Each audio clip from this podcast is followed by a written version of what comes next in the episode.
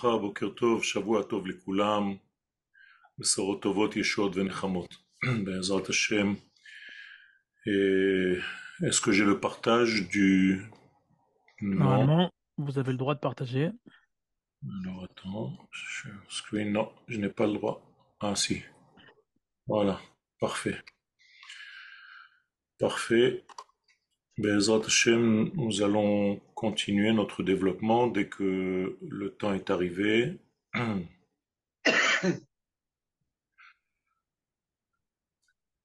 Alors, je profite des trois minutes qui nous restent là euh, avant le début pour vous poser une question qu'on n'a pas eu le temps de que j'ai pas eu le temps de poser au Rav Cherki.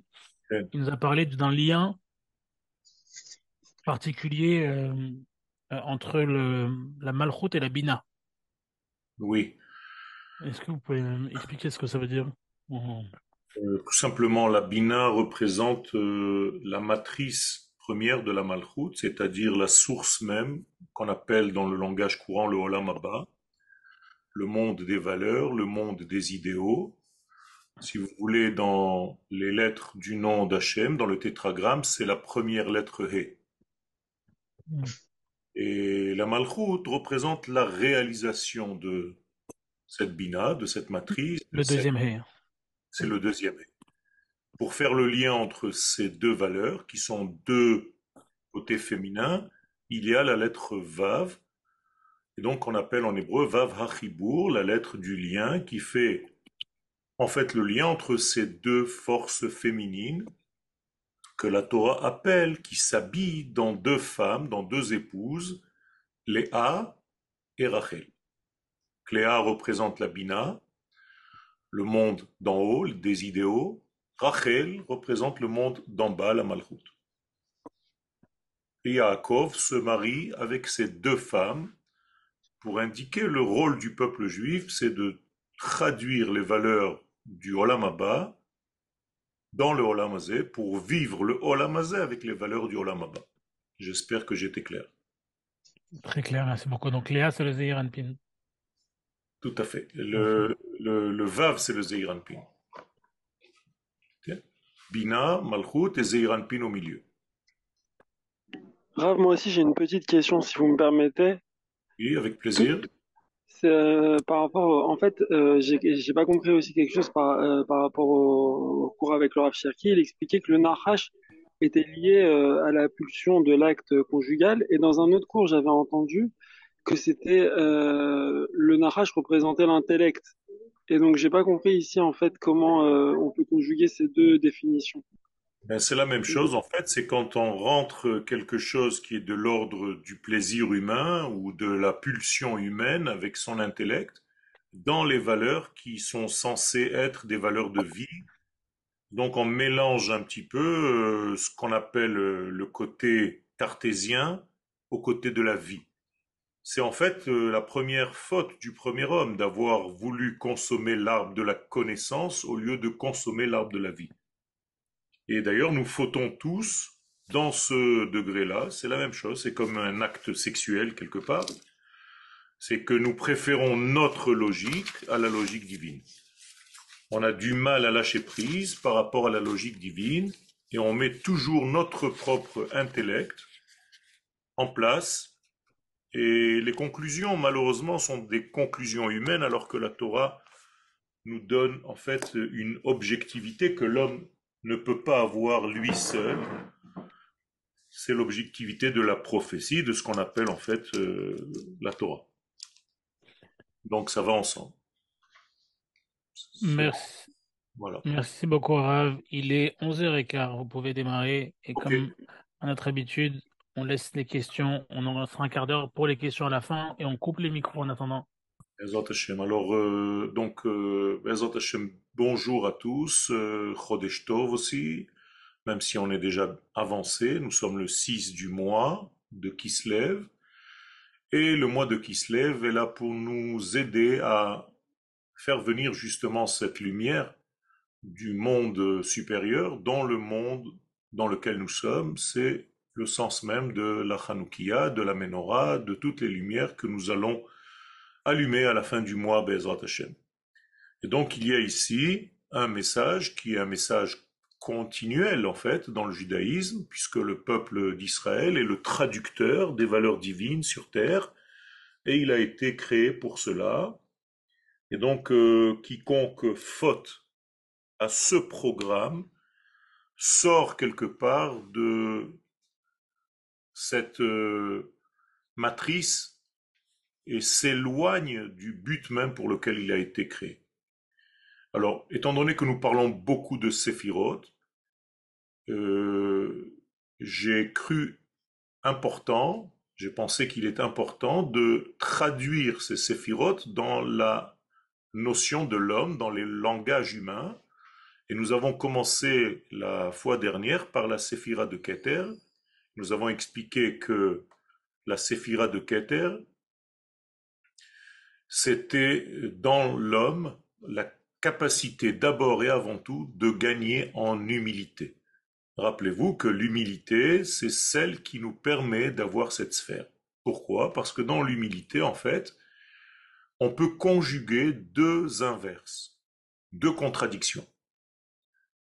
Et donc, plus nous sommes élevés, plus nous pouvons conjuguer des contradictions au sein même de notre vie. Plus nous sommes bas, au niveau du niveau de notre vie, plus les contradictions nous dérangent. Akadosh Baruch par définition, peut contenir en lui des contradictions que nous, les hommes, ne comprenons pas. Et donc, nous disons en hébreu, Yoshev Beseter Elion. Il est installé, lui, Akadosh Baruch dans une contradiction permanente. Et donc c'est un niveau que l'homme n'arrive pas à concevoir puisque nous sommes dans un monde où c'est bien ou c'est mal. On n'arrive pas à comprendre et à conjuguer le mal du bien ou le bien qui est à l'intérieur du mal et comment tout devient bien, c'est ce qui va se passer à la fin des temps selon le Ramchal Rabbi Moshe Chaim Lutzato Alav Shalom que tout ce que nous avions défini comme étant le mal c'est en réalité, n'est qu'en réalité que du bien. Donc nous avons commencé cette séphirate de Keter, et nous avons dit que rien ne devrait nous empêcher d'avancer parce que la sphère de Keter, elle a un but, c'est justement de donner, de partager. Et de la même manière que l'Éternel nourrit les plus grands animaux comme les plus petits, on avait parlé des lentes, les œufs des poux, eh bien, de la même manière, nous devons donner du respect à toutes les créatures de ce monde, même les créatures qui nous paraissent complètement viles et inutiles, cela n'existe pas. Alors parfois nous devons retirer de la lumière de certains êtres et parfois tout simplement éliminer ces êtres-là qui sont néfastes, qui sont négatifs, qui sont qui ne sont là que pour les éliminer. Rappelez-vous que l'Égypte, c'est cette notion qui nous a donné la matrice de toute cette compréhension que nous sommes entrés en Égypte pour retirer des étincelles, à tel point que lorsqu'on quitte l'Égypte, elle reste vide et donc elle n'a plus d'existence, n'a plus de raison d'être. Et donc, nous avons terminé le degré du Keter, on rappelle que la notion en hébreu de keter veut dire entouré, ce qui veut dire que je prends en compte toutes les possibilités. Les keter en hébreu veut dire embrasser, littéralement, dans le sens le plus large du terme, c'est-à-dire prendre en considération toutes les notions, même si elles sont contradictoires. Donc le keter, c'est comme la couronne qui est même au-dessus du roi, et donc elle est posée sur la tête du roi. Deuxième degré, nous sommes maintenant dans l'explication de ce degré de Keter dans la pensée. Comment est-ce qu'on peut traduire ce Keter, cette notion de Keter, dans la pensée humaine. Donc le Rav nous dit que nous devons faire en sorte de ressembler à la pensée qui se trouve dans Keter. Je vous rappelle que le mot Adam vient du mot Adama, excusez-moi, Adama, qui se lit ou bien la terre ou bien Adamé. Je ressemble. Et en réalité, les kabbalistes nous disent qu'il ne faut pas être seulement Adama, parce que nous sommes venus de la terre, mais nous devons être Adamé les Elion, ressembler aux valeurs supérieures. C'est comme ça que l'on se rapproche des valeurs divines. Comment est-ce que je peux me rapprocher de Dieu C'est l'infini? Eh bien, je me rapproche de ses vertus, je me rapproche de ses valeurs. Si Dieu est bon, à partir du moment où je me conduis selon la bonté, eh bien, on va dire de moi que je suis proche des valeurs de l'éternel. Et si Chazve Shalom, il y a distance entre les valeurs de l'homme et celles de l'éternité, eh bien, on va dire qu'il s'est éloigné des valeurs de l'infini. Donc, je reprends le texte, il faut faire en sorte que nos pensées soient toujours ressemblantes à la pensée du Keter. De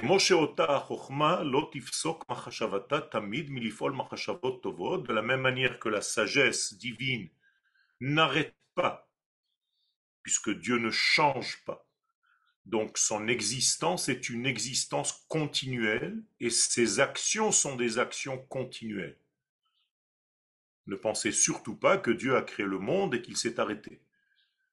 Il renouvelle son monde à chaque instant. La parole divine est maintenue dans l'espace de l'univers pour que les choses en question soient encore. Eh bien, de la même manière, sa pensée bonne, celle qui génère la vie, celle qui génère le bien, est continuelle. Elle ne s'arrête jamais, elle est en permanence en action. Et donc de la même manière, toi aussi, tu devrais entrer dans ton cerveau des pensées qui sont de cet ordre-là, c'est-à-dire chaque instant de ta vie doit être consacré à la bonification de ce monde à commencer par ta propre bonification. J'ai envie d'évoluer, j'ai envie de continuer mon élaboration, à l'inverse de Esav, que les sages considèrent comme Asoui. Il est fait, il est terminé. Qu'est-ce que veut dire ce sens-là qu'il est fait, qu'il est terminé? En réalité, il n'a pas d'espoir quant à l'arrangement de ce monde. Pour lui, le monde est foutu. Personne, ni même Akadosh Baruch ne peut corriger ce monde, ne peut parfaire ce monde. C'est comme si le monde qui a été créé est devenu plus fort que le Créateur lui-même et que ce monde est voué à la destruction totale. C'est pour ça que certains pensent à l'Apocalypse, alors que le peuple d'Israël pense qu'à la bonification, ce qu'on appelle l'avènement messianique et l'arrangement de ce monde de plus en plus. Et donc, c'est l'esprit que nous devons avoir pour avoir cette sagesse du Keter. Donc, la pensée initiale doit être toujours dirigée vers le bien. Donc, de faire en sorte de ne pas rentrer aucunement des pensées mauvaises. Pensées mauvaises, ce sont des pensées négatives qui en fait euh, abdiquent et qui disent, qui se disent que le monde est foutu, qu'il est raté, qu'il n'y a rien à faire de toute façon dans ce monde, on vit, on meurt, il n'y a rien qui évolue. Tout ça, c'est interdit de faire entrer. Il faut faire très attention parce que lorsqu'on entre, on fait rentrer des idées telles que celle-ci, eh bien, on se fragilise soi-même. Shalom. Donc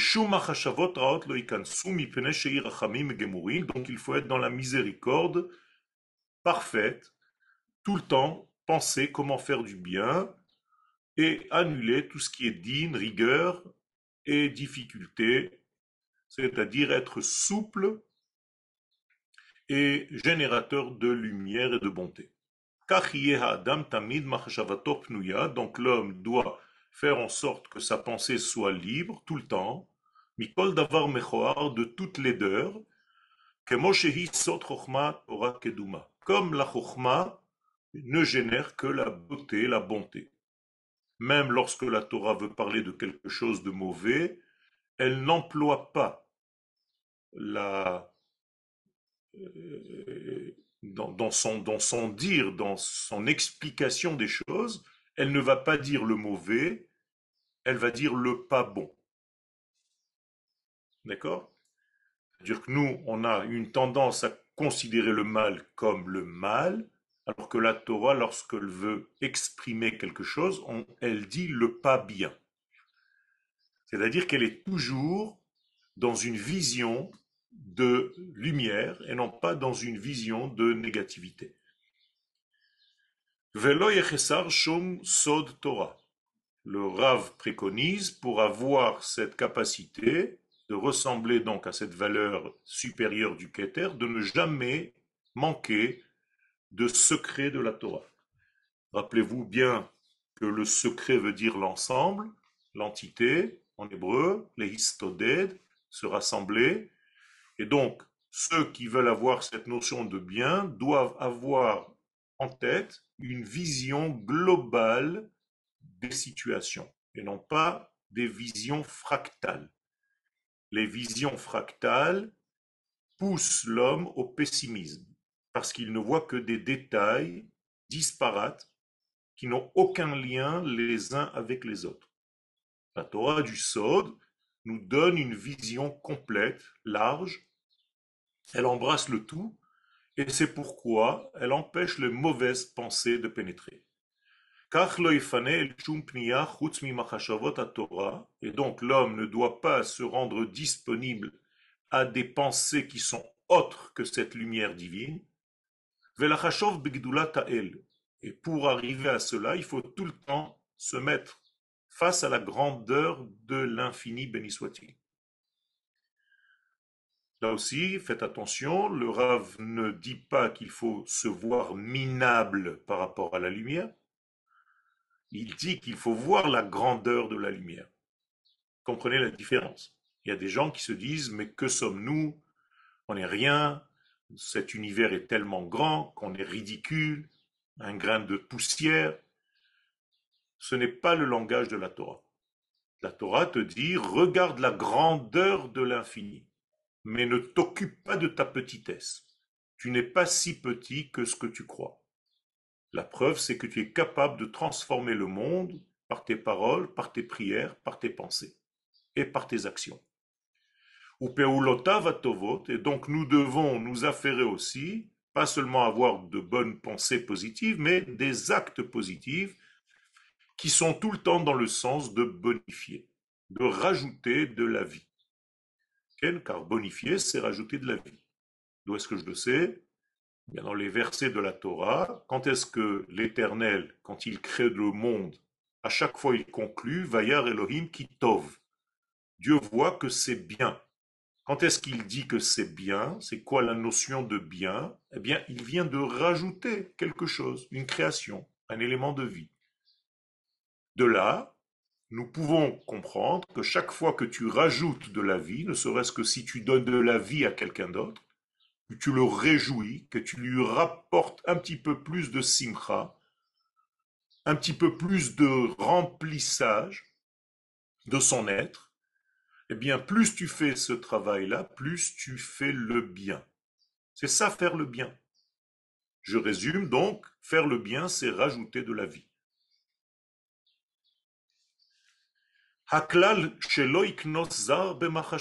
Donc fais attention, voilà, je te donne la règle, ne fais rentrer aucune force étrangère dans ta pensée.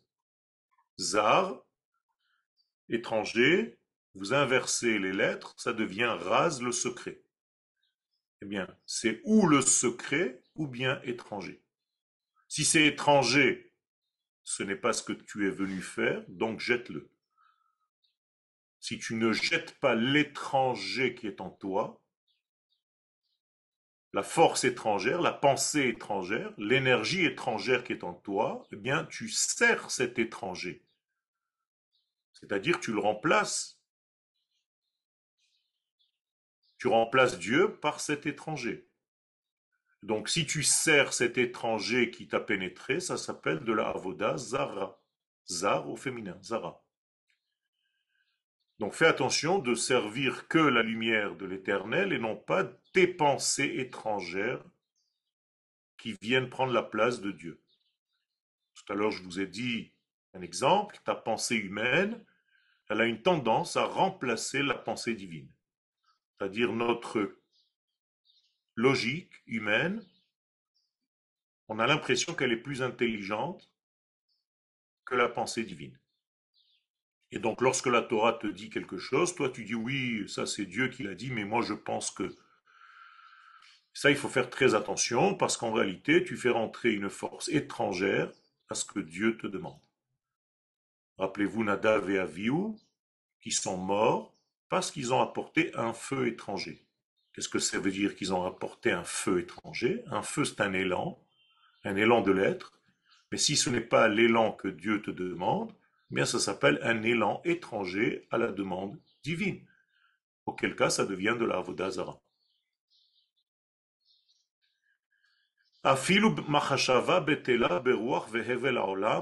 Donc fais attention de ne pas te laisser porter par des pensées viles et vides qui, qui n'apportent rien en fait, qui sont stériles.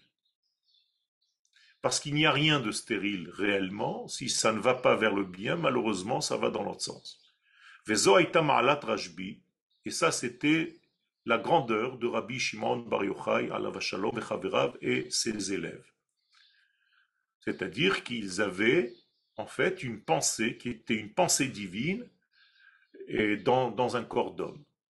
Ils étaient divins dans ce monde.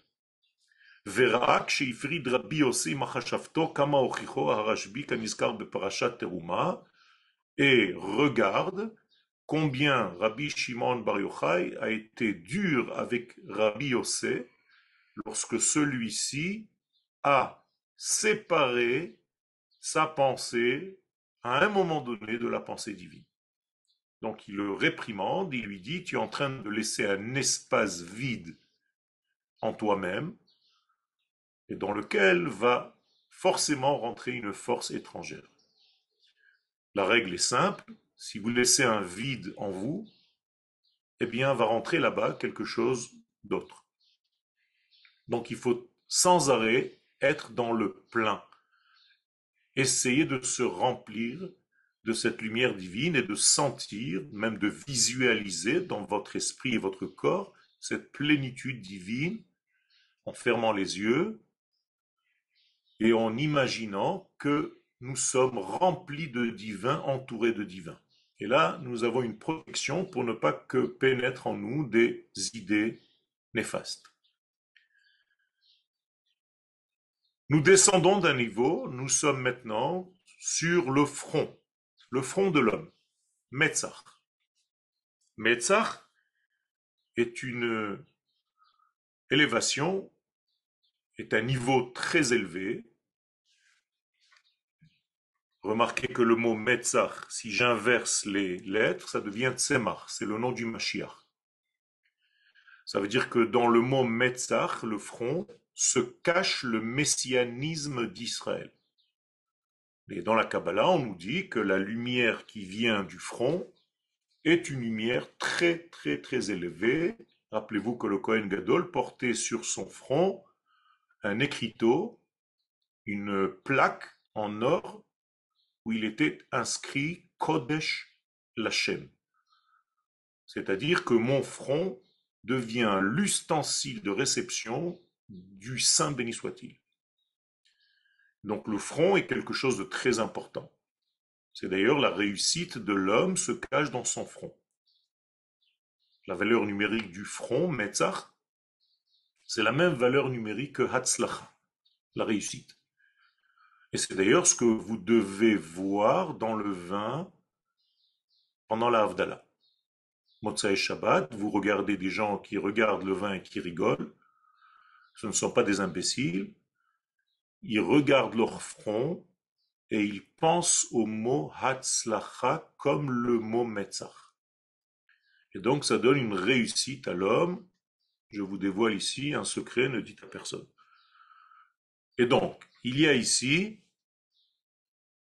un degré de plus, le metzach. Donc, mitzro shelo koshi klal.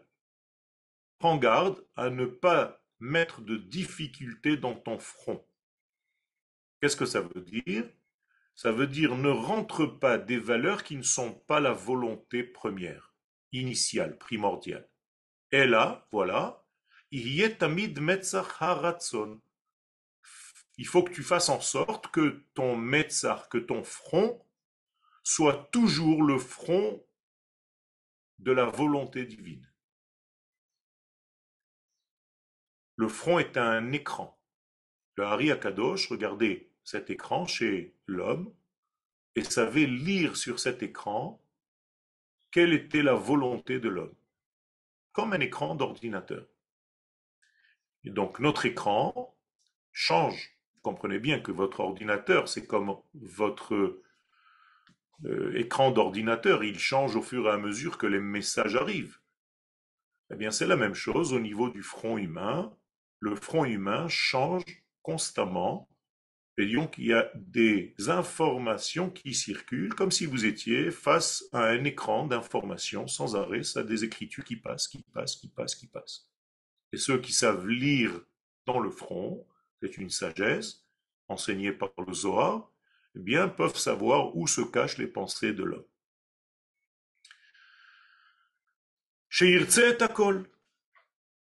Et là, quelque chose d'incroyable.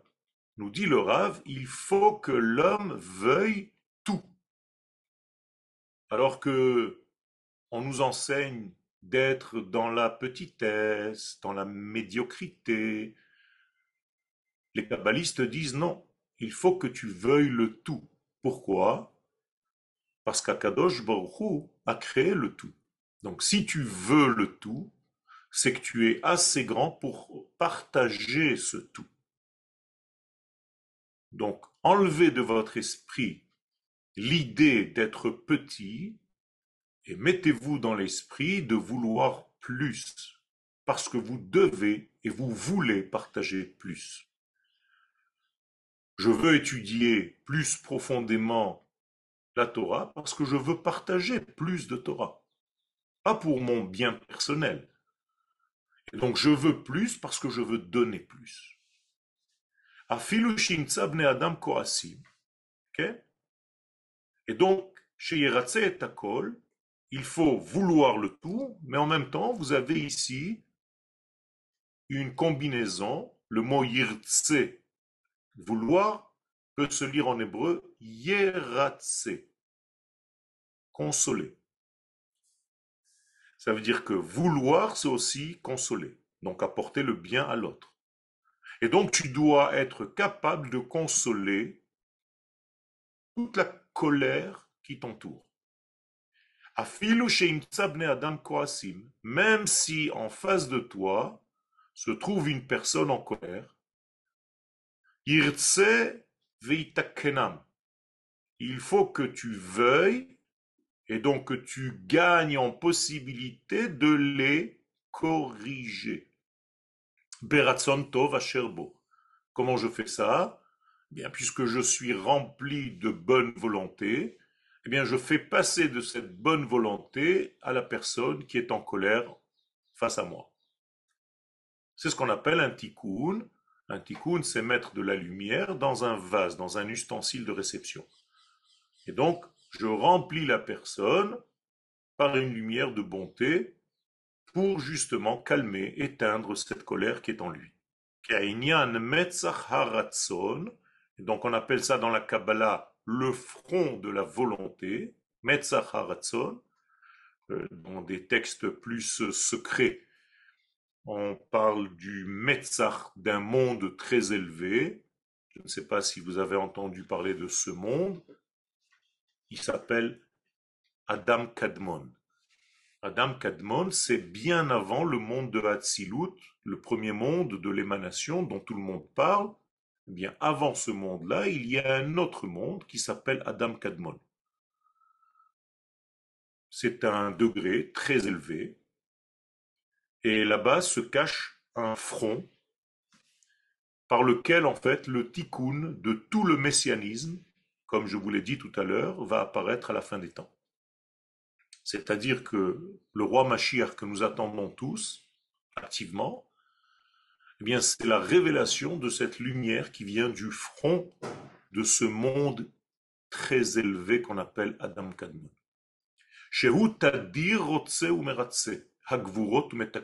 Quelle est la qualité intrinsèque de cet étage? C'est que cette volonté est permanente et elle est tout le temps à calmer les rigueurs et à les corriger. C'est-à-dire que, imaginez-vous un niveau où la rigueur est éteinte à chaque instant par une certaine bonté qui calme tout. Tu arrives devant ce front, même si tu es comme un feu dévorant, eh bien tu t'éteins, tu te calmes, il y a quelque chose qui t'a rassuré. Mais parfois il y a des gens qui n'arrivent pas à endormir des bébés, et plus ils prennent le bébé, plus le bébé hurle. Et tu donnes ce bébé à quelqu'un, et en quelques secondes, le bébé se calme. Pourquoi?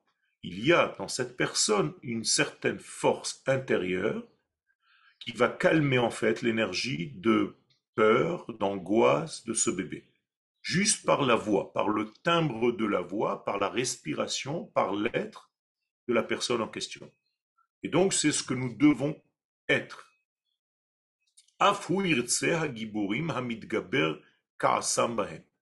Et lui, cet homme-là, doit être meratset hagiborim, c'est-à-dire calmer ceux qui sont toujours tout feu, tout flamme. Comment est-ce qu'il fait ça? Parce qu'ils sont toujours en colère. Eh bien, il va refroidir, en fait, par ce front, par ce metzach, parce que Olamatikun, il va refroidir cette colère. Veze beratzon tov ou gedola. C'est-à-dire, il doit mettre chez l'autre, avoir la kavana de passer à l'autre, même pendant qu'il lui parle, même au téléphone. Quelque chose qui va le calmer, le rassurer. Euh, la semaine dernière, j'étais dans un état un petit peu plus difficile et j'ai eu euh, la possibilité de parler à quelqu'un qui nous regarde maintenant sur l'écran, et juste avec la parole, la personne a réussi à me rassurer, à me calmer, et donc je remercie cette personne parce qu'il y a en fait entre nous, c'est ce qu'on doit faire, il y a des moments où on est un petit peu plus fragile, des moments où on est un petit peu plus fort, et donc sans arrêt, il faut faire passer cette lumière de front à front. Alors merci beaucoup. ou les calquer. Et donc, il faut faire très attention de ne pas casser, détruire, détériorer.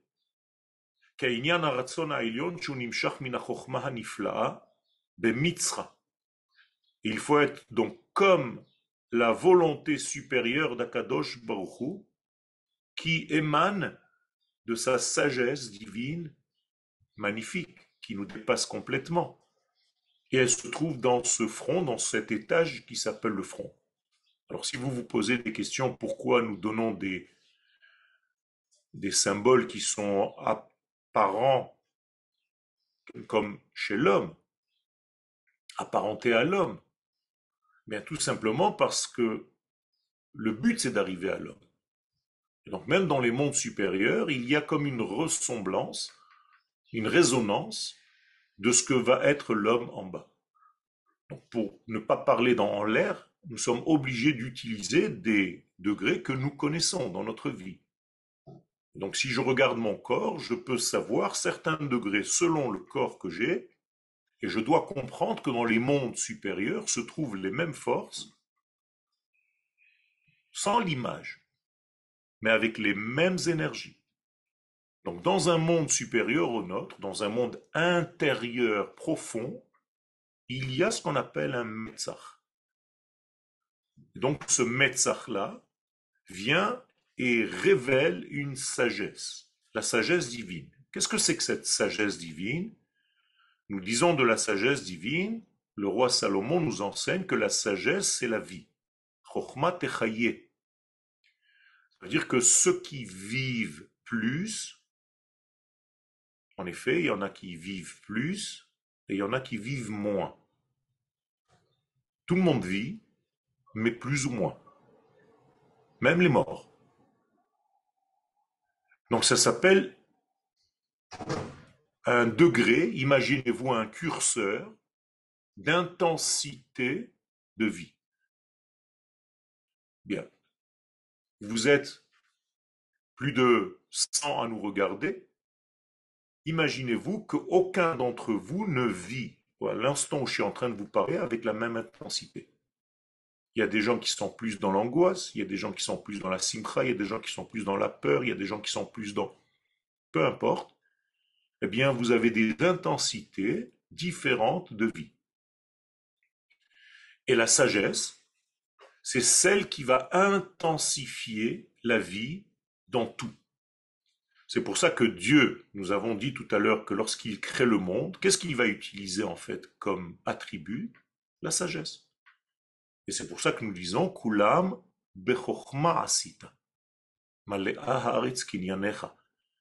Kadosh Baruch quand tu as créé le monde, tu as utilisé la chokhma. Et cette chokhma, il nous l'a placée à l'intérieur de nous, elle se trouve justement dans ce front, à l'intérieur de ce front. Bien entendu, là je parle d'une sagesse nifla'a, qui nous dépasse, c'est la sagesse divine, mais malgré tout, il a placé en nous une résonance de cette sagesse-là. Donc, Ben Mitzra, en araméen, le front, Metzach, quelle est la valeur numérique de, Metzach Même 40, ça dit 90, donc 130, et 8, 138. 138, qu'est-ce que vous pouvez écrire en hébreu? 100 c'est Kouf, 30 c'est Lamed, et 8 c'est Chet. Ça s'appelle Kalach.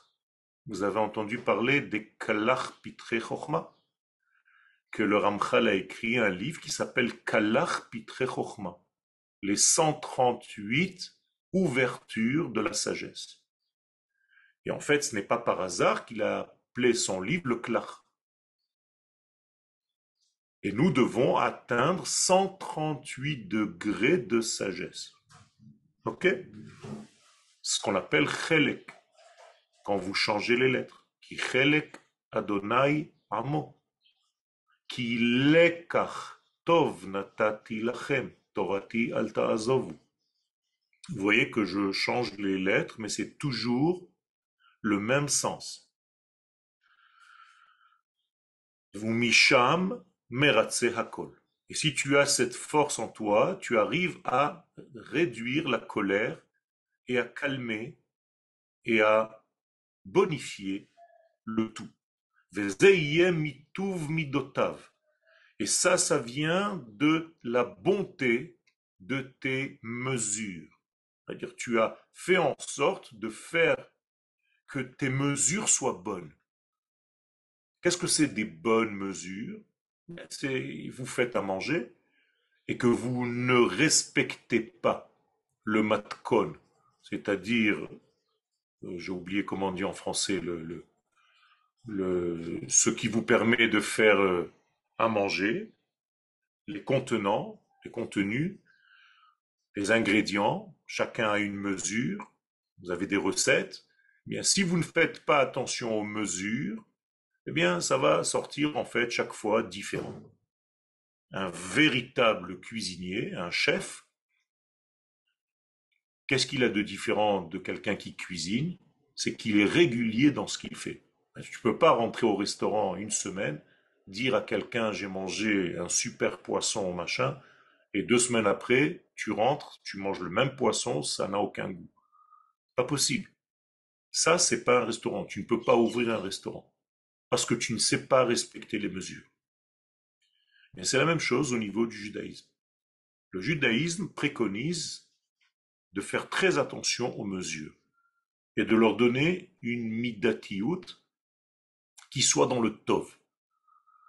Qu'est-ce que ça veut dire? Que ça veut dire que si tu dépasses la mesure, en croyant faire mieux, tu fais mal. Par exemple, en hébreu, shtemesre, et si je veux faire esre, je suis descendu. C'est-à-dire, je voulais faire mieux que 12, je suis redescendu à 11. Ça veut dire que kol hamosif gorea. Si tu veux faire plus, eh bien, le plus, c'est l'ennemi du bien. Et le moins, c'est pareil. Ça veut dire ne fais pas moins, ne fais pas plus. Fais exactement la mesure. Chez imidotav kashot, et si tes midot sont durs, mitzadechadim bne adam, c'est-à-dire que chaque fois que tu parles à quelqu'un d'autre, tu es très dur avec lui, tu emploies toute la dureté de tes vertus par rapport à l'autre, chez imidotav kashot mitzad acher bne adam,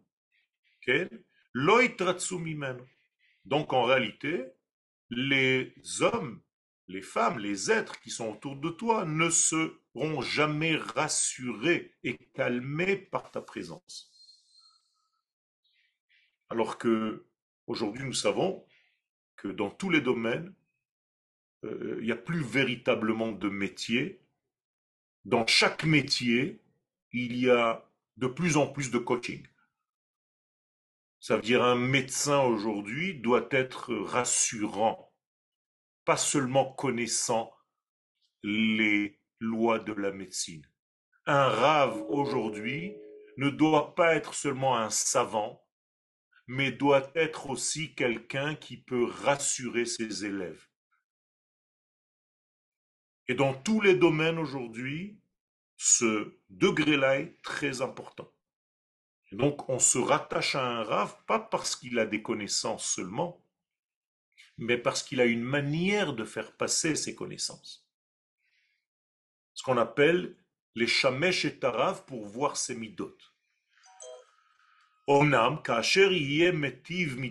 Donc lorsque tu fais attention à garder toujours, à préserver la mesure de tes vertus,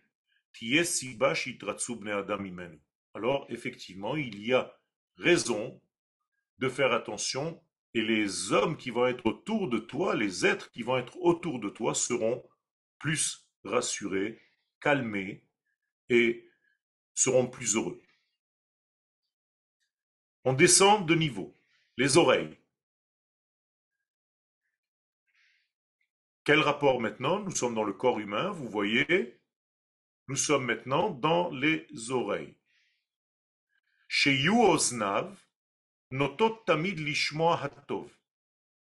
Il faut que tes oreilles soient toujours ouvertes à l'écoute du bien.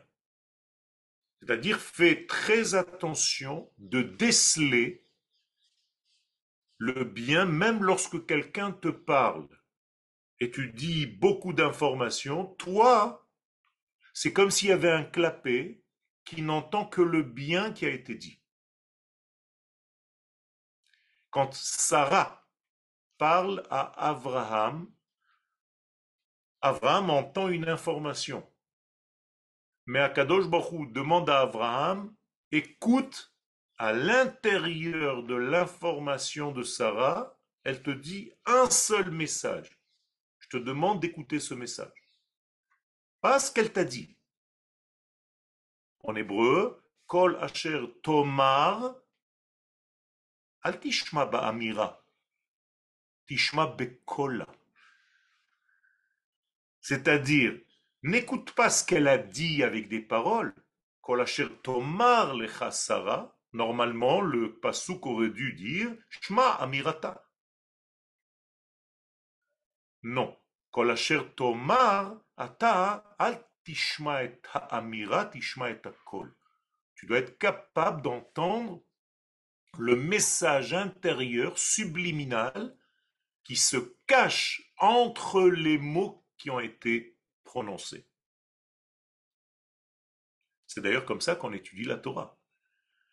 Akadosh Baruch nous donne un verset, et si je ne m'attache qu'au verset, donc je répète comme un touki, comme un perroquet le verset, mais je n'entends pas le message subliminal qui se cache à l'intérieur. Ça, c'est un manque au niveau de l'intelligence de l'étude. Un grand chacham, il a la capacité de rentrer à l'intérieur des mots, des phrases, des lettres, et de comprendre ce que toi tu n'as pas entendu. Et regardez combien de mots et de versets on a entendu toute notre vie, et jamais on fait attention. Ne serait-ce que ce que je viens de vous dire, Kolacher Tomar, Shma Bekola. Ça te paraît tout simple. Tu traduis en français, écoute ce qu'elle te dit. Non. Tu ne dois pas écouter ce qu'elle te dit. Tu dois écouter quelque chose qui était entre, qu'on appelle Kol, et non plus Amira. Kol ha-omer davar. Beshem omro. Regardez bien, il y a une gymnastique ici. Tu es Omer Davar. Ah, c'est plus une Amira, ça devient un Dibour. Au nom de quelqu'un qui l'a Omro. Vous voyez que je ne vais pas rentrer maintenant dans les détails, mais je vous complique un petit peu l'histoire, tout simplement pour vous montrer que votre traduction en français est complètement erronée. Alors en français, c'est bidon. Tout celui qui répète ce que son maître il a dit, ben, il amène la Géoula au monde. Bravo. C'est pas du tout ce qui est dit. Il faut comprendre, les sages savent utiliser les mots précis, et la Torah utilise des mots précis. Akadosh Baruch ne peut pas se tromper en hébreu. Et donc, fais attention avec tes oreilles. Rappelez-vous que le mot ozen, quelle est la valeur numérique de ozen? 58. Nun, c'est 50. Zain, 7. Aleph, 1. 58. Qu'est-ce que vous connaissez comme nom en hébreu 58 Nun, chet. Noach. Donc, qu'est-ce que c'est que Noach? Noir, c'est celui qui se met dans un état agréable parce qu'il a un équilibre. Ozen vient du mot me'uzan, équilibré. Donc, qu'est-ce que ça veut dire en hébreu équilibré? Eh bien, c'est être entre deux oreilles. Me'uzan, me'ozen, le ozen. C'est-à-dire quelqu'un qui est équilibré, c'est quelqu'un qui a le même poids d'écoute, d'entendement entre les deux oreilles. Il ne donne pas plus d'écoute à l'oreille gauche qu'à l'oreille droite. Il est mais mais ozen le ozen. Et donc ça, c'est le côté agréable. Omnam shem ashav o Donc cet homme-là, il doit être capable, cette femme, d'entendre un faux bruit un bruit qui court, Ohamegune, ou pire encore, du Lachonara sur une telle ou telle personne. Et ce qui est très difficile, c'est que dès qu'on entend, c'est fini. Il y a une tâche. Même si tu veux voir la personne, tu la vois dix minutes après, le fait qu'on t'ait dit quelque chose sur cette personne-là, tu la vois déjà, il y a un problème déjà, il y a quelque chose chez toi qui gêne. C'est terrible. Ça veut dire qu'on a tué quelqu'un juste parce que quelqu'un d'autre nous a dit quelque chose. Même si tu ne l'as pas tué complètement, tu as déjà enlevé 10%, 20%, 30% de la valeur de cette personne, c'est déjà un meurtre. Loikansu bahenklal. C'est pour ça le Rav nous dit fais attention. Si tu veux rentrer cette sagesse en toi, d'ailleurs, on ne l'a pas dit, mais comment ça s'appelle cette sagesse maintenant qui est au niveau de l'oreille? Pas Bina. Bina, c'est les oreilles. D'accord? Donc les Chachamim nous disent que les Havin, ça vient des oreilles. C'est pour ça, lorsque tu entends quelque chose, tu dis j'entends. dans le sens animavin. Je comprends. Shamati. Donc, l'oreille, nous disent les chachamim, c'est ce qu'on appelle la bina. Vous vous rappelez que la bina s'appelle aussi olam haba. Vous vous rappelez? Le niveau de bina s'appelle olam haba. Il est où le olam haba? Dans le olam Seulement il est caché. Dans le olam Par exemple, un fœtus dans le ventre de maman, il est dans le olam haba, et la maman, elle est dans le olam Donc on ne va pas compter les jours du fœtus dans le ventre de maman, tant qu'il ne sort pas. Donc lui, il est dans le Olam Abba. Donc il ressemble à quoi dans le ventre de sa maman? À une oreille. Regardez l'oreille, c'est le fœtus. Donc notre oreille, c'est la position fétale qui se trouve à l'intérieur du ventre et donc qui fait référence au Olam Abba. Donc fais très attention de la même manière que quand tu étais dans le ventre de ta maman, tu n'entendais rien d'autre que quoi? Que la Torah enseignée par un ange. De la même manière, garde tes oreilles de ne pas entendre des choses négatives. De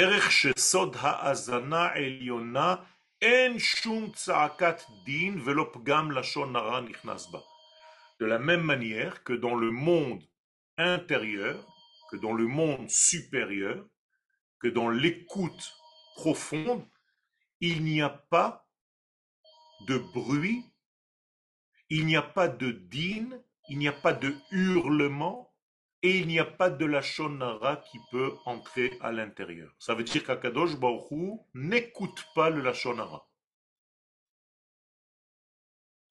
D'ailleurs, il faut faire très attention de ne pas parler du Lachonara de ce qu'Akadosh Baruch aime.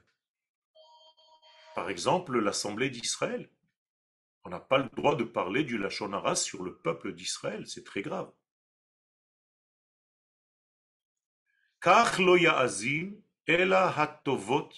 Et donc toi aussi, tu vas faire en sorte, excusez-moi, car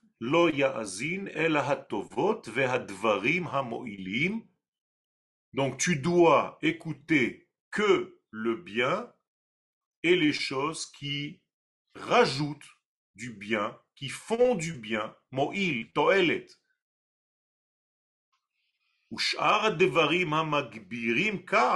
Et tout ce qui rajoute de la colère, lo ya'azin alehem klal. Donc n'écoute pas des choses qui te mettent en colère. Ça ne sert à rien d'écouter des choses qui te font de la peine, qui te mettent en colère, qui te, qui t'énervent, qui te rentrent à l'intérieur, en fait, des éléments étrangers à ta structure, à ta sérénité.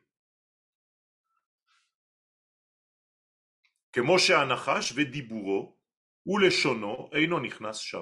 De la même manière que le serpent donc l'intellectuel bas niveau. Vediburo, ni le langage du serpent, ni la parole du serpent. Alors en français, j'ai dit deux fois la même chose, mais là vous avez un dibour et les chono. Quelle est la différence? En français, on va dire son langage et son langage. Non. La chon, c'est langage, parce que ça vient du mot la langue. Mais dibour, ça vient du mot de l'extérieur. Da, bar. Bar veut dire dehors. Donc il y a dibour et il y a lachon. Dibour c'est extérieur, lachon c'est intérieur. Tu n'as pas le droit d'avoir donc ni du lachonara, ni du diboura. Vous êtes avec moi? Et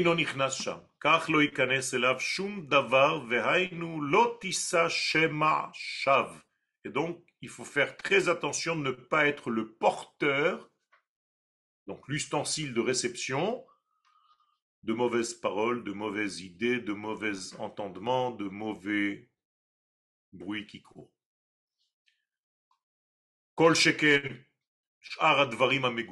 pire encore, des choses négatives complètement, bas et grossiers. klal. Fasse attention de ne pas les faire entrer dans ses oreilles. Comprenez bien que les oreilles, c'est directement lié au cerveau. Okay? Donc ne donne pas d'écoute, si ce n'est qu'à de bonnes choses dans ta vie. Est-ce que vous avez des questions?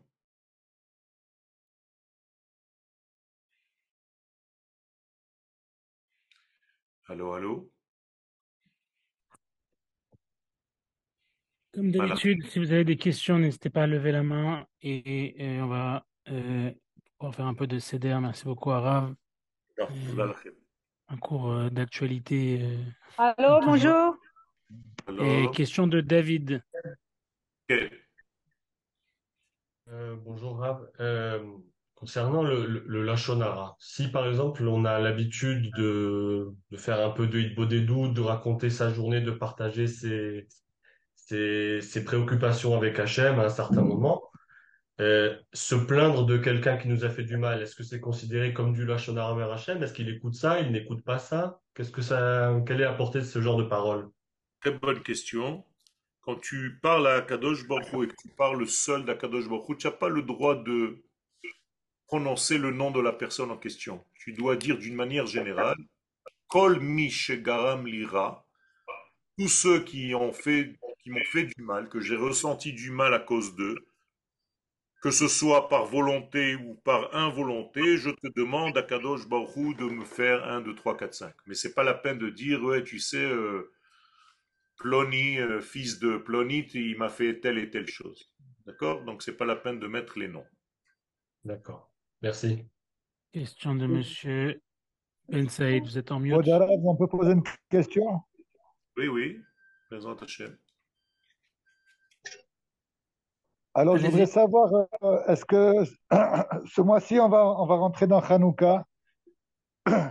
Et, et donc, euh, à Hanouka, on a un problème avec euh, les, Grecs, avec Yafet. Et moi, j'ai vu dans un livre de généalogique aussi de Yafet, ils sortent un tas de personnes qui sont liées avec un petit peu la, période euh, que l'on vit en ce, en ce moment, c'est-à-dire que de Yafet, il sort Gamtiras, je crois, qui représente euh, l'Iran, Ashkenaz, qui représente donc les Francs, donc on va, on va dire les tribus allemandes de, de l'Ouest de, de, de, de l'Europe, donc ce côté un petit peu arien. Et il y a deux fêtes qui sont extérieures, qui sont Hanouka, donc où on a un problème avec les Grecs, et donc euh, euh, pour Rim, on a un problème avec les euh, donc avec les Perses, donc qui sont Tiras, qui sont qui sortent toutes de Yafet. Est-ce que euh, par rapport à ça, vous pourriez un petit peu nous expliquer parce qu'on voit voit un petit peu Il y, a, Ham, il y a Yafet et Yachem, on voit qui est Ham un petit peu avec la sortie d'Égypte et Paro et tout ça. Mais Yafet, ça reste, en tout cas pour moi, de mon côté, beaucoup plus ce, cette lignée de Yafet, d'où sortent les Ariens, d'où sortent les Pères, d'où sortent tous ces, tous ces gens-là, et qui sont bénis d'une certaine manière d'Hachem, je n'arrive pas à les visualiser. Merci beaucoup si c'est possible. Dans la fin de la paracha qu'on vient de lire, de Toldot, on dit que Esav est allé prendre la fille d'Ishmaël donc Esav, l'Occident, s'est marié avec la fille d'Ishmaël, l'une des filles d'Ishmaël qui s'appelait la maladie, Mahalat. Ça veut dire qu'en réalité, si je traduis textuellement au premier degré, ça se fait pas très, très bien, mais en fait, l'Europe se marie avec une maladie qu'elle fait rentrer en elle. Quelque part, ça veut dire que les nations du monde, que ce soit l'Occident et Ishmaël ont un mariage entre elles. Et c'est en fait la dernière époque du dernier exil qu'on appelle Edom et Ishmaël, qui équivaut aux deux jambes. Donc à chaque fois que vous fêtez une fête, que ce soit Hanouka ou Purim, même si l'ennemi en question est la Grèce, ce n'est pas proprement dit le grec. C'est la mentalité qui est sorti de cette notion-là, qui peut exister aujourd'hui chez Ishmaël, chez Esav et chez n'importe qui. Et donc, il faut bien comprendre qu'on n'a pas affaire à une guerre contre la Grèce. On ne va pas aller en Grèce pour tuer des Grecs, c'est ceux qui ont pris en eux quelque chose de cette notion de Grèce, ceux qui ont pris en eux quelque chose de l'Iran, ceux qui ont pris en eux quelque chose de tous ces degrés-là. Et aujourd'hui, tout s'est mélangé, donc il faut faire très attention et rester fidèle à l'idée première d'être vigilant par rapport à tous ces ennemis. Alors, il y, a beaucoup de, questions, s'il vous plaît. Fait, est différent. C'est pas Shem, c'est pas, c'est pas Ham. Shem euh, et Dom, c'est Shem d'une certaine manière, c'est quand même Shem. Alors qu'il y a fait. Il y a fait, il y a fait, il y a fait, va, va, dans l'histoire, est capable de se lier à l'Iran et à la Russie. Alors, il y, a, beaucoup de questions. S'il vous plaît, on va essayer de garder les questions qui sont en lien avec euh, le cours et on va vous demander de poser des questions courtes pour que chacun puisse euh, poser ses questions et qu'on puisse surtout écouter les réponses du Rav. Monsieur Ben Saïd. Oui, bonjour. C'est pas vraiment une question, c'était juste tout à fait au début une, réflexion que je trouvais amusante, mais peut-être pas. Alors peut-être qu'on peut la laisser pour la fin, Monsieur Ben Saïd? Oh, il y en a pour 30 secondes le, le, Rav a parlé de, du vide dans lequel peut s'immiscer euh, quelque chose. Alors, en français, c'est génial parce que euh, ça donne immiscer. De immiscer, on peut glisser à initier. Et d'initier, on peut glisser à imiter. Autrement dit, c'est le chemin vers Avodazara. Parfait. Merci beaucoup. Question de Simra. Euh, bonjour Ravioel, bonjour à tous. Euh, je voudrais vous demander s'il y a un degré entre les différents sens, c'est-à-dire euh, l'ouïe, l'odorat, etc. Je sais déjà que, que ça existe, mais je vous pose cette question par rapport à l'oreille. Parce que euh, la profession de foi de Amisraël, la profession de foi de c'est schéma Israël. Donc ça se fait avec l'oreille. Schéma Israël. Deuxièmement, dans la loi du talion, euh, quand l'oreille est endommagée, on ne donne pas l'équivalent de l'oreille, on donne l'équivalent du corps entier, parce que dans le corps, il y a le isoun, donc l'équilibre. Alors, je voulais savoir s'il y avait une hiérarchie, parce que chez Maïsraël, c'est très, très important, c'est les ondes, c'est l'écoute, c'est la propagation des ondes dans le monde, puisque, et voilà, je voulais vous demander s'il y a une hiérarchie, puisque l'odorat, c'est le machiar, il va, il va nous sentir. L'odorat, le nez, il n'a jamais fauté. Et je voulais Question est une question qui est très très englobante. Peut-être qu'il faudrait euh, consacrer un cours entier pour développer tout ça, pour ne pas vous répondre sur un pied. Mais effectivement, il y a des degrés différents. Il y en a même qui placent l'oreille, donc l'ouïe, avant même la vision. Et donc, euh, selon les, degrés, il faut savoir quand est-ce que la vision précède à l'ouïe, quand est-ce que l'ouïe précède à la vision. Effectivement, tout le judaïsme et l'homme d'une manière générale, c'est quelqu'un qui est capable d'entendre. Et donc, euh, le peuple d'Israël est lié au schéma. Mais je pense qu'il faudrait consacrer un cours pour développer tous ces sens-là. Et Bezat Hashem, c'est une très bonne idée. Question de Danny. Bonjour Yoël. Euh, notre peuple, ces derniers mois, s'est beaucoup divisé et on a malgré nous entendu et vu des choses qui nous ont séparés. Et là, tu parles donc de, ne pas entendre. Et qu'est-ce qu'on peut faire donc pour faire la machine arrière et pour réparer tout ça? Euh, Puisque le mal a été fait, entre guillemets. J'ai compris la question. Ce n'est pas parce que nous ne sommes pas d'accord les uns avec les autres que nous sommes séparés. C'est ce qu'on essaye de nous faire croire, alors qu'il n'en est rien. Je peux ne pas être d'accord avec certaines idées, mais ne pas me séparer de mon frère ou de ma sœur. C'est seulement les idées qui ne sont pas les mêmes. Donc, le peuple d'Israël ne veut pas que tout le monde pense la même chose. Si un sage dans la Gemara dit X et l'autre sage dit Y, on va dire du Lachonara de celui qui a dit X Non. De la même manière, je dois écouter ce qui est dit de l'autre côté, mais ne pas arriver à de la haine. C'est tout. Ça, c'est l'interdiction. C'est pas de dire que l'autre pense comme ça. Ça, je le sais. Moi-même, je le dis. Je sais que quelqu'un de gauche va dire telle et telle chose, quelqu'un de droite va dire telle et telle chose, mais ce n'est pas pour autant que je manifeste de la haine pour l'autre. Je sais qu'il complète quelque chose en moi que je n'ai pas eu la possibilité de voir, de la même manière que moi je complète chez lui quelque chose qu'il n'a pas pu voir. Donc il faut faire très attention à écouter les différences qui sont bénéfiques et ne pas se séparer. Ça, c'est Shalom, l'inverse et la, difficulté. J'aime mon, frère, mon frère, même si ah. je suis contre ses idées. Question de Daniel, d'abord. Bonjour. Shalom. Bonjour, vous m'entendez? Oui, oui, on vous entend. Très bien. Et Shabuatov, Deborah et Zachary également, nous avez annoncé il y a quelques semaines quelques petites complications, enfin, grave. Voici ma question euh, sur un, un que vous nous aviez enseigné euh, concernant la, la Neshama. L'âme, quand elle descend dans le corps, euh, elle n'est ni mâle ni femelle. Et ensuite, donc, quand elle rentre dans un corps, elle se divise. Et c'est la partie qui rentre dans un corps euh, mâle, donc euh, là, elle a un statut euh, euh, masculin. Et, c'est caché. Caché. J'entends pas très bien. Est-ce que, est que, Daniel, vous pouvez écrire votre question parce qu'on ne vous entend pas très bien Écrivez votre question, je, je vous répondrai à part Bezrat Hashem. D'accord? Parce que le son est très très mauvais. Je suis désolé, excusez-moi. Question de Sophie. Sophie, si vous pouvez. Oui, bonjour. Est-ce que vous m'entendez? Oui. Ok. Bonjour Rav, bonjour tout le monde.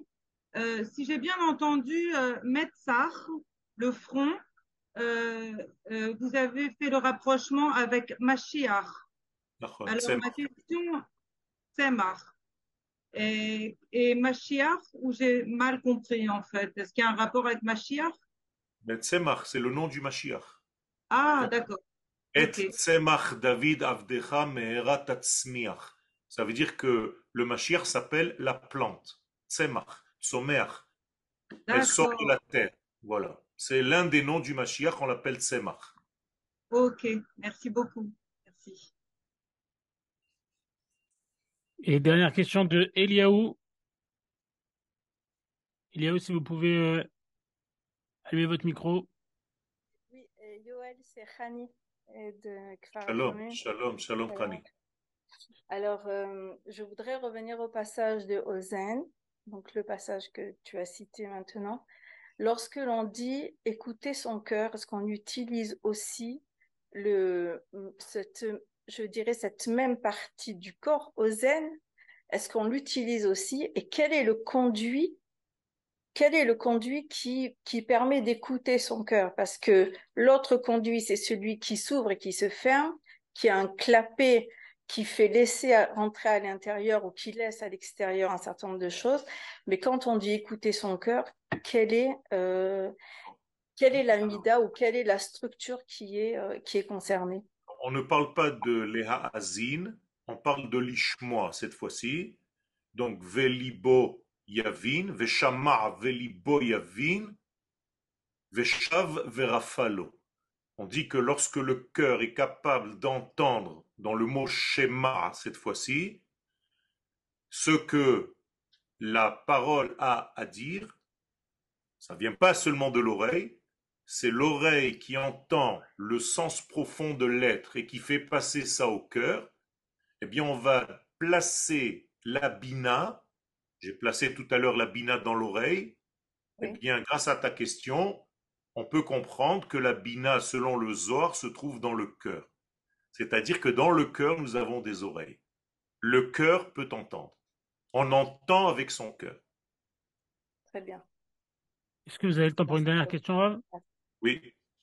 Alors, בתפילה אומרים אלוהי יעקב, וגם בתורה עדיין לפעמים ממשיכים את שם יעקב, למרות שקיבל שם חדש, ישראל. למה לא אומרים אלוהי ישראל? האם זה בגלל שעדיין אחים נמצאים בגלות? וגם הברכה של יצחק, כל כל יעקב על ידי עשיו, זה ישראל, נכון? Alors, le, le, le, les deux noms que Yaakov a sont des noms qui vont lui servir. Si on avait annulé complètement le nom de Yaakov pour ne garder que le mot Israël, tous les juifs qui vivent en exil et tous les exils auraient disparu. Il n'y aurait plus de peuple du tout d'enfants d'Israël en exil. Yaakov, c'est la capacité à laisser pour l'instant certains de nos frères en dehors d'Israël et de subir les exils. Seulement, il faut savoir lorsqu'il faut devenir ou redevenir Israël, donc il faut monter en terre d'Israël. Les exils s'appellent Yaakov. C'est-à-dire que le judaïsme en exil est un judaïsme qui n'a pas, à qui il manque en fait, ce que Israël a. Qu'est-ce que Israël a que Yaakov n'a pas? La capacité à se battre et à vaincre. C'est pourquoi lorsqu'il reçoit le nom Israël, c'est parce qu'il a été capable de se battre qui s'arrita, im Elohim C'est-à-dire dès qu'Israël a une armée, souverain sur sa terre, il s'appelle Israël. En dehors, il est encore Yaakov, et c'est pour ça que lorsque Yaakov apparaît dans la Torah, il est rajouté à côté Bemar Otalaïla dans une vision nocturne, c'est-à-dire qu'il vit dans la nuit, il n'est pas encore au grand jour à la lumière. Israël, c'est la lumière. Et pourquoi dans ce cas-là on prie Elohim Yaakov et pas Elohim Israël? Elohim Abraham, Elohim Yitzhak, Ve Elohim Yaakov. On, parle, on ne prie pas Yaakov, on prie le Dieu de Yaakov. C'est pas Yaakov, c'est Elohim. Et pourquoi pas Israël? Parce que le Elohei Yaakov, c'est le même que Elohei Israël. C'est seulement au niveau du dévoilement qu'il y a deux. Mais l'infini béni soit-il qui est au-dessus de Yaakov ou au-dessus d'Israël, c'est le même. C'est lui qui a un cli différent. Lorsqu'il s'appelle Yaakov, il est exilé. Lorsqu'il s'appelle Israël, il est dans la Géoula. Merci beaucoup. Merci beaucoup. Ah, bah, à tout le monde. Vous recevrez les enregistrements Merci beaucoup. à la fin de la journée, Bezrat Hashem. Merci beaucoup. D'accord. S'il y a d'autres questions, vous pouvez les envoyer en privé, on les transférera au Bezrat Hashem.